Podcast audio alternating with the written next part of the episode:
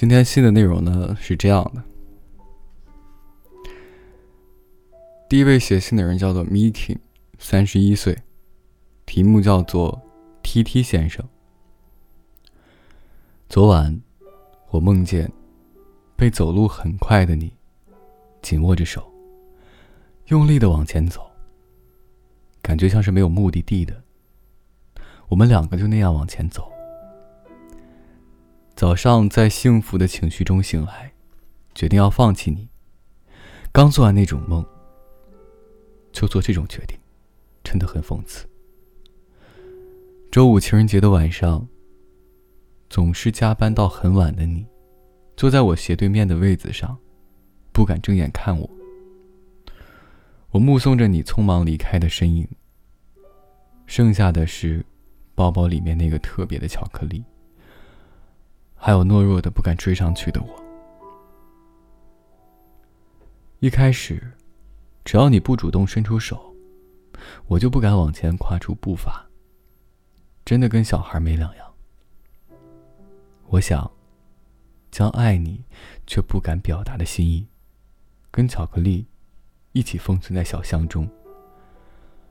等到我敢跟你并肩而行，再拿出来。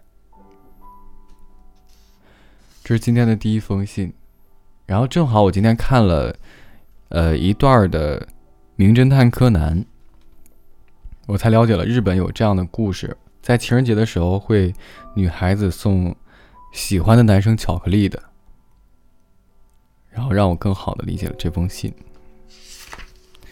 下次五二零的时候，希望对你心仪的那个男孩送出你亲手做的巧克力。当然买的也行啊，时代变了。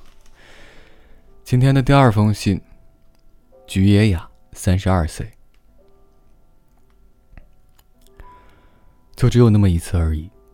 那天，我们共骑一部单车，你还记得吗？当时我不敢将你抱住，只要一想到你是有妇之夫，我就怎么也不敢碰你一下。所以，我只能紧紧的抓住脚踏车。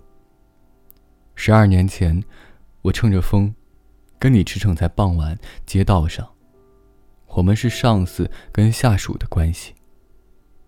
可是年龄上的差距，我们形同父女。那真的是一种恋爱吗？如今，全部成为追忆。为我非常尊敬的你，而写下了这封。你收不到的情书，只想跟你说一句，谢谢你。